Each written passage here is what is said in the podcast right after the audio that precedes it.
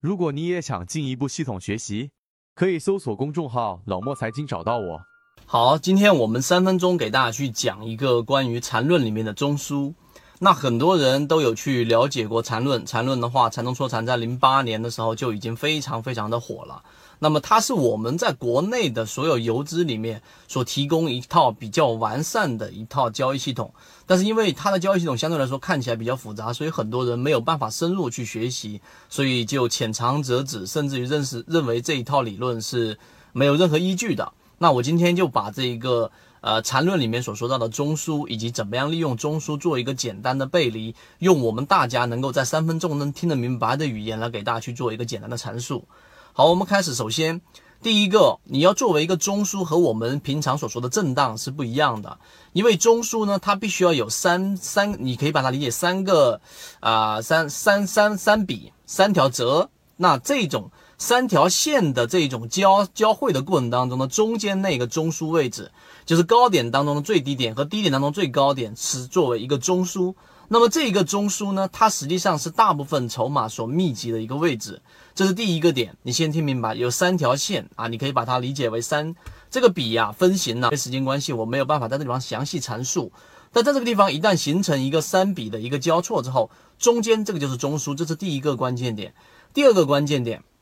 实际上，每一只个股它在上涨过程当中，或者在下跌过程当中，它都会有一个衰竭的过程。下跌就是下跌动能衰竭，上涨是上涨的动能衰竭。那么我怎么去判断这样一个呃衰竭的发生呢？并且高概率去做好一个判断呢？实际上方法非常简单。那你举个例子。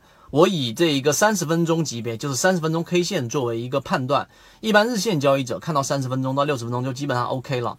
当它不断不断的上涨，对不对？每一根阳线它都处于一个我们所说的这一种啊不包含的关系往上走，然后在另外一个平台它形成了一个交错。那么这个平台一旦形成一个交错呢，它这就形成了一个中枢。这个中枢可以是当这个值这个三十分钟级别的，也可以是十五分钟级别的。那么一旦形成一个中枢之后，它持续的它又拔高了，又继续往上走。那么这一个往上走的过程当中，如果说它在上涨过程当中，在这一个高位的时候，它又形成了一个中枢，并且这个中枢，注意看这个第一个中枢。从低点到第一个中枢的位置和中枢到第二个高点的这个位置的时候，你把它假设为这一段为 A 段，这一段为 B 段，B 段是小于 A 段的。实际上在上涨过程当中就已经形成了一个上涨动能的衰竭，这一点一定要去明白啊。所以你如果听不明白，你再倒回去再听一遍。所以你通过这种简单的方式是可以作为第一种判断方式。第一点，第三个点就是用中枢的背离来进行判断。那么在这个中枢形成的过程当中，你可以用 MACD，或者说用一些 KDJ，那或者说均线，我们说男上位、女上位。那实际上你要去查，你要去考量的是在这个中枢形成过程当中，举个例子，MACD 它这个红色柱体它形成的面积除以它的时间，也就是它的这个速动率，这是第一个 A 的这一个 A 中枢的它的这一个数数据。第二个就是 B 中枢，B 中枢，B 中枢这个位置的话呢，它的这个 MACD 的柱体和除以它的时间。它是干嘛呢？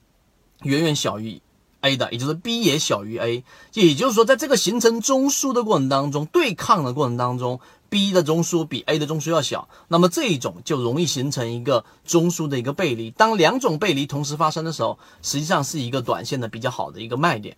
你把我刚才讲的这个理论能够大概的去理解之后，你有一个框架之后，然后再深入去理解什么是分型，什么是线段，什么是背驰，什么是中枢，并且未来一段时间里面，我会把具体的例子然后拿出来。举个例子，像啊，当然有一些是啊蹭到了热点，例如了。今天我们讲是中枢跟背离，希望对你有所收获。好，各位再见。